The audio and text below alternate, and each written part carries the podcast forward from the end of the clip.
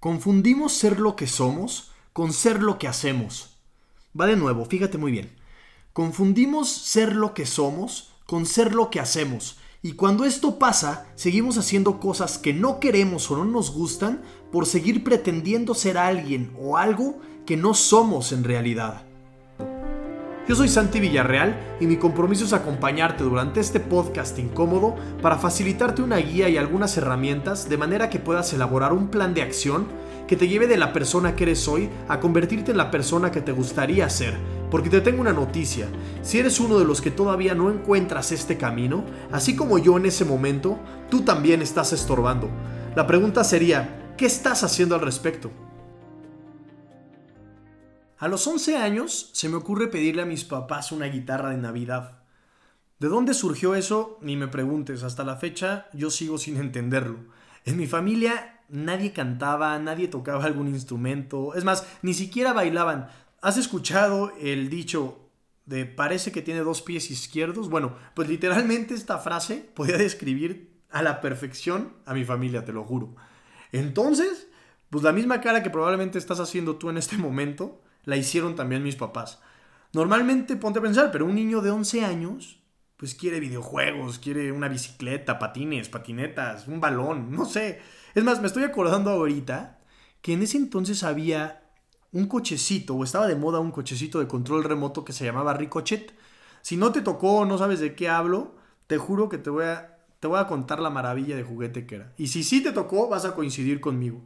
Este cochecito podía ir andando y si chocaba, o, sea, contra la pared o brincaba o se llegaba a voltear, tenía otra cara del otro lado, en la parte inferior tenía otra cara y podía seguir andando. Era imparable de verdad este famosísimo ricochet. Además de que si lo tenías, no sabes la sensación que eras en la escuela. Era la mejor herramienta que, para ligar, ¿no? Para impresionar a las niñas en, en la escuela, en recreo. Por, en la escuela donde a mí me tocó estudiar desde muy pequeño, te permitían llevar juguetes y los podías sacar en el recreo para, para jugar con ellos. Entonces, pues literalmente lo único que esperabas era que sonara la campana, corrías al patio y desenfundabas de tu backpack o de tu mochila el famosísimo ricochet y mal tocaba el piso, ya le acelerabas a todo lo que da. Me acuerdo que en esta misma escuela había unas canchas de, bueno, eran canchas originalmente de básquetbol que eran de, de piso de concreto, pero ahí también se jugaba voleibol y fútbol y otras cosas. Pero ahí era donde se juntaban en recreo los grandes, que eran los de secundaria, y por ahí los, este, lo, corrías a propósito con el afán de que ellos se tropezaran, ¿no? Que lo pisaran y se tropezaran. Entonces ya sabían y lo estaban esperando y en cuanto llegaba y se acercaba le daban unos patadones y el pobre cochecito salía volando o se volteaba o incluso a veces chocaba contra una pared o alguna reja. Pero ¿qué crees? Seguían dando. Te juro que ya me desvié completamente del tema, pero es que este ricochete era una verdadera maravilla. Pero bueno, yo en lugar de pedir todo ese tipo de cosas, pedí una guitarra. Mis papás me regalaron una guitarra acústica muy bonita con un acabado mate, me acuerdo muy bien, a la cual yo le puse por nombre Margarita. Siempre, siempre les di como identidad, no sé, había cierta conexión, yo creo, con, con mis guitarras y siempre tuvo, tuvieron nombre y bueno, pues este era Margarita. Y con esa fue con la que pues, empecé a aprender algunas técnicas básicas que mi papá y medio sabía y me empezó a enseñar. Básicas, o sea, te estoy hablando del famoso chuntantan y el círculo de do, de sol y todas esas cositas que, que además yo no sé, pero por qué creo que ya es como cultura general, pues todo el mundo se la sabe.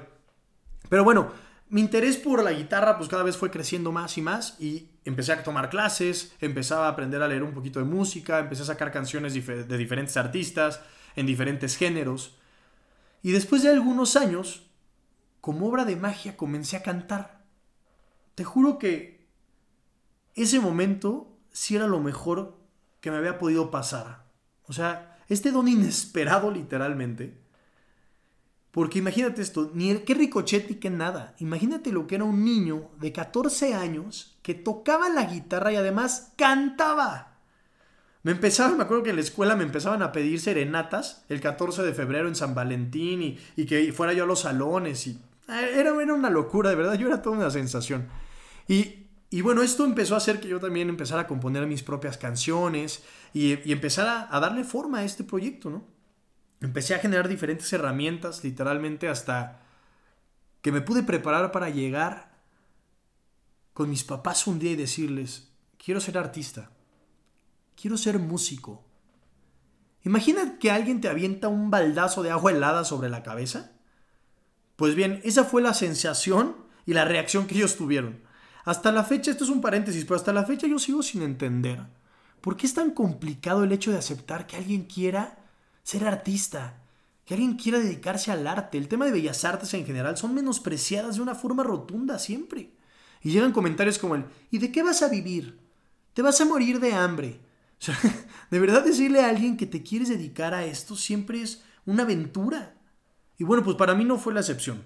Como te digo, la reacción de mis papás pues no fue la mejor. Y de inmediato salió el comentario de, primero la escuela y ya después haces lo que quieras. Típico, ¿no?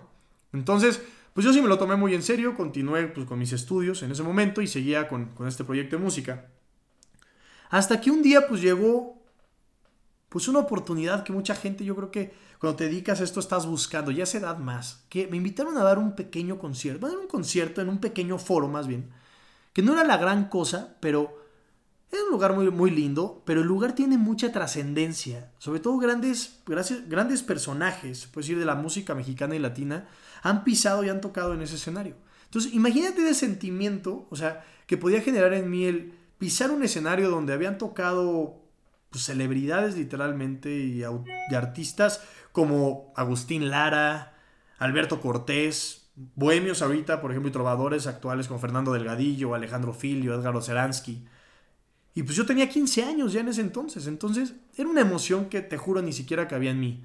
Pero había algo que estaba irrumpiendo otra vez con eso y que más bien lo estaba convirtiendo en una preocupación. El concierto sería en la misma fecha que el periodo de exámenes finales de mi segundo año de preparatoria, que era el año que yo estaba cursando.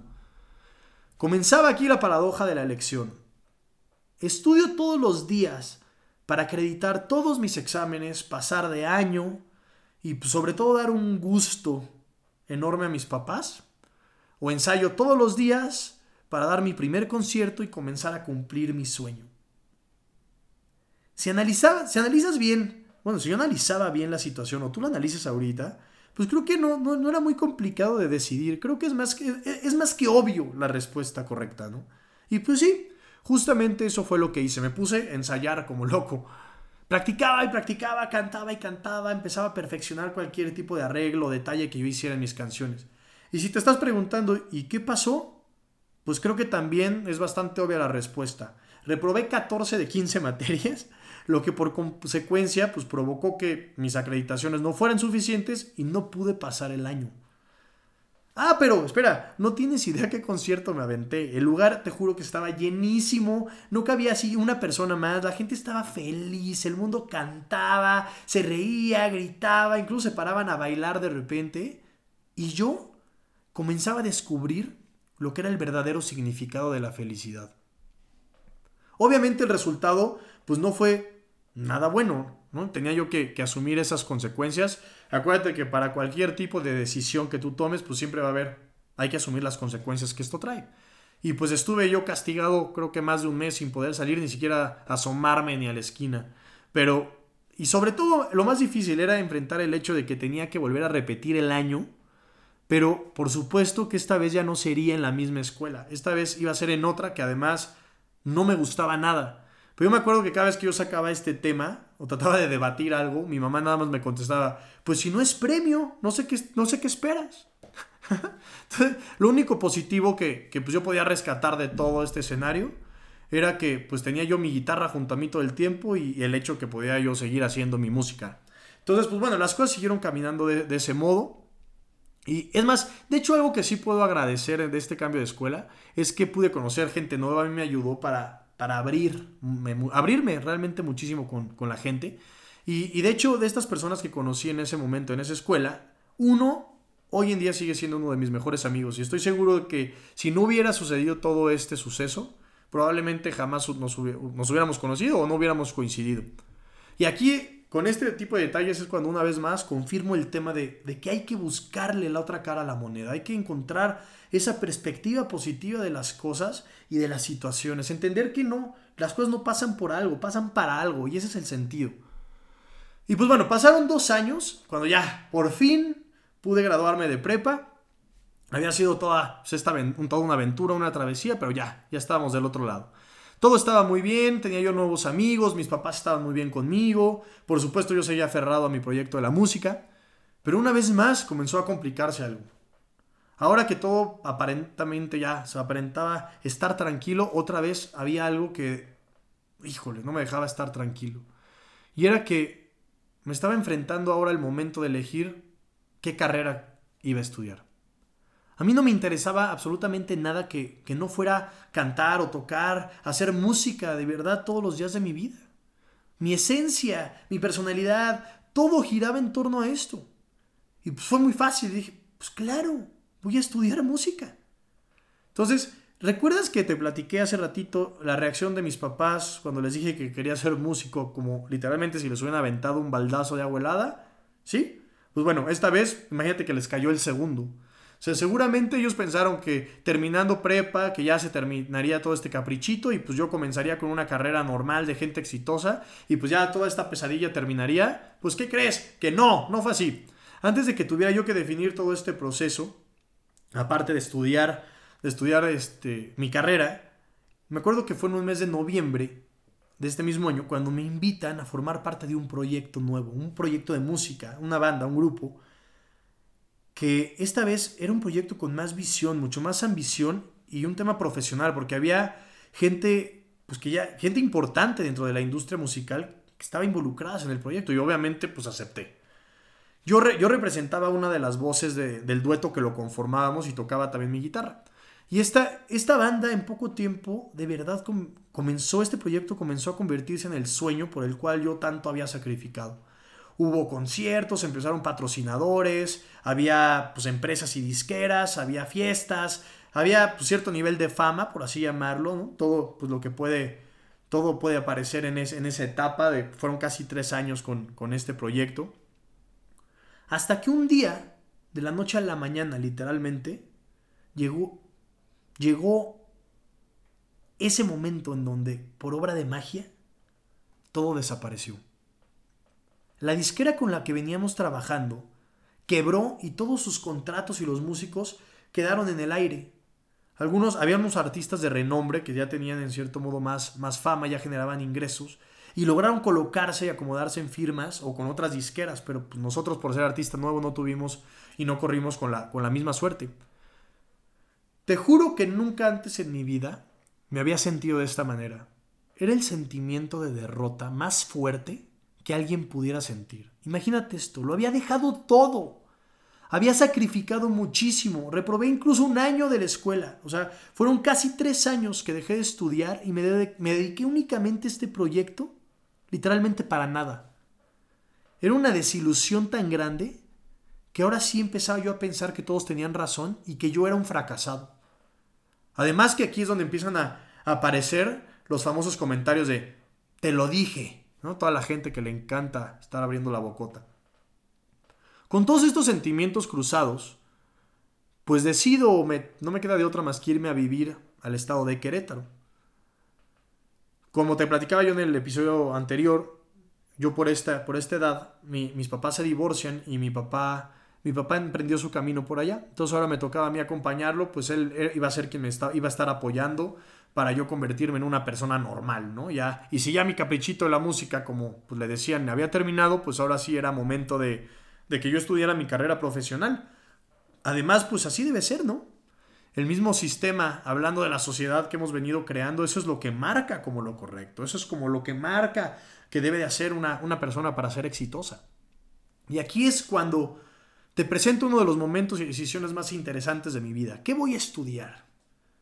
Y para agregarle todavía más cosas tenía que yo decidir en ese momento porque el semestre me acuerdo que ya estaba por iniciar en algunas semanas y pues yo ya no podía perder más tiempo, ¿no? Ya había desperdiciado muchísimo. Entonces, fíjate esto. A ver, Santiago, piensa, ¿qué te gusta? ¿La música?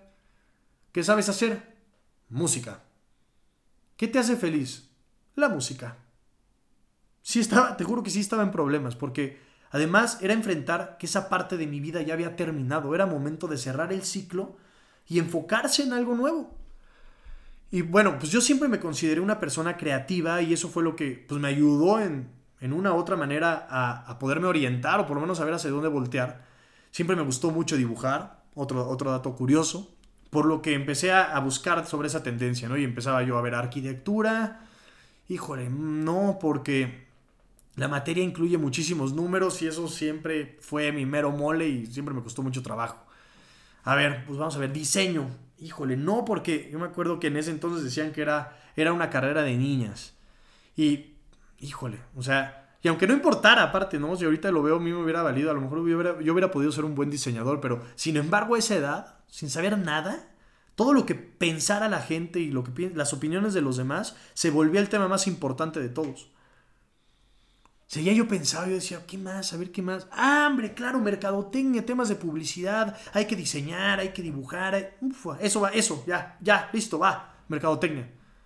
Yo no sé a quién, de verdad, quién me, quién me dijo o quién, quién ha contado que, que no había números en esa carrera, porque te lo juro que si me estás escuchando y estás por decidir estudiar mercadotecnia por los mismos criterios que yo lo tomé, te lo juro que aguas porque, o prepárate porque no tiene nada de cierto. Es como una materia científica, llevas números de verdad hasta por la cabeza.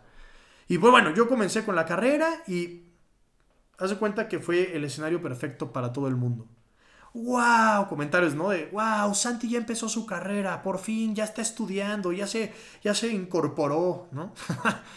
todo estaba funcionando para la opinión y las creencias de todos, pero no para mí. Algo no estaba del todo bien, yo no lo estaba disfrutando, simplemente yo no quería ir a la escuela, no quería ir a la universidad, no quería eso, así de sencillo. Las cosas empezaron a complicar cada vez más porque ya no solamente, deja tú que me, empezara me empezó a ir muy mal con mis materias, también me empezó a ir mal en mi casa, con mis amigos, con mi familia, pleitos con todo el mundo, incluso conmigo mismo.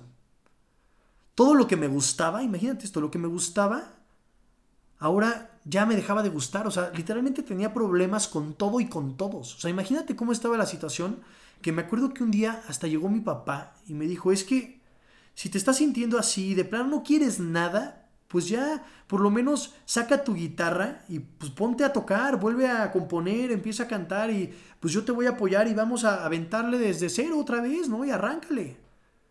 Pero imagínate que ya incluso la música también ya no formaba parte de mí. Te tengo una noticia. Hoy, hoy me doy cuenta de que yo había caído en una depresión y pues no lo sabía. Un día, en todo, en todo este, estos sentimientos, estaba, yo me acuerdo que estaba yo sentado, literalmente en un sillón, viendo al techo, porque no tenía otra cosa que hacer. Y veía así, literal, vista perdida al techo, y empezaba yo, pasaban en mi cabeza ciertas preguntas, ¿no? Empezaba yo a cuestionarme a mí mismo de, mis creencias, de mis pensamientos, ¿no? así, a ver, ¿por qué te está pasando esto? ¿Qué, qué, no salió? ¿Por qué no salió bien ese proyecto? Empecé con temas ya un poco más fuertes como, oye, ¿Dios existe? ¿Realmente existe? Porque pues yo, yo rezo, yo me, me he apegado, he tratado de, de estar apegado a mi religión y pues ahorita parece como si no existiera. Y en un momento de verdad me di cuenta que literalmente solamente estaba estorbando. Yo no aportaba valor para nadie ni para nada, o sea, ni siquiera para mí mismo. Y pues bueno, ahí a, patadas de ahogado, literalmente, tuve que comenzar a ver por mí. Obviamente, yo no estaba, obviamente yo no estaba contento con el resultado y con la sensación. Y digo que tuve porque pues no tenía de otra. Y, y qué triste, ¿no? Ponte a pensar, pero así vivimos. Hasta que el cambio ya es necesario, es cuando actuamos, es cuando hacemos las cosas. No te vayas tan lejos, seguimos en esta, en esta, en esta situación. ¿Cuánta gente ahorita no, no le quedó de otra más que ponerse a hacer cosas? Y bueno, un día como arte de magia, me habla un tío por parte de la familia de mi mamá y me invita a tomar un programa, un curso en, en Chicago, en Estados Unidos, de desarrollo personal y liderazgo que él mismo iba a impartir. Él se dedicó siempre a esta parte de conferencias, es un gran empresario. Y, después de, pues bueno, yo después de arreglar algunas cosas con documentos, ah, porque quiero aclarar, obviamente yo no tenía en ese entonces ni, ni pasaporte, ni tenía visa, no tenía nada de documentos en regla. Y seguro ahorita has de estar pensando, no manches, Santi, o sea, ¿cómo, se, ¿cómo crees? ¿cómo no tenías papeles? ¿Cómo no puedes tener documentos en, en regla? Y déjame te digo, o sea, a ver, si no tenía cabeza ni siquiera para mí, ¿tú crees que realmente me iba a preocupar el estar pensando en eso? Pues claro que no. Y bueno, para no hacerte el cuento más largo, pues pude arreglar todo y me fui. Durante una semana que duró, el, duró este programa, o sea, la semana completa estuve trabajando intensamente en mí. Todos los días teníamos la misma rutina. Eran, eran días realmente completos y llenos de actividades. Y te juro, terminabas destruido y súper cansado. Pero había algo y estaba sucediendo algo. Por primera vez me sentía libre. Ahora estaba empezando a hacer cosas nuevas. Cosas que en mi cabeza jamás, te juro que, que hubiera yo pensado que hubiera llegado a hacer. Diario, por ejemplo, me paraba yo a las 5 de la mañana y salía a correr. Todavía, todavía estaba oscuro, ni siquiera había luz. Meditaba, a mediodía rezaba, y luego en la noche que terminaba todo, todavía yo llegaba a mi cuarto y escribía un resumen de todo lo que me había hecho sentido y de todo lo de las sesiones y toda como esta parte importante.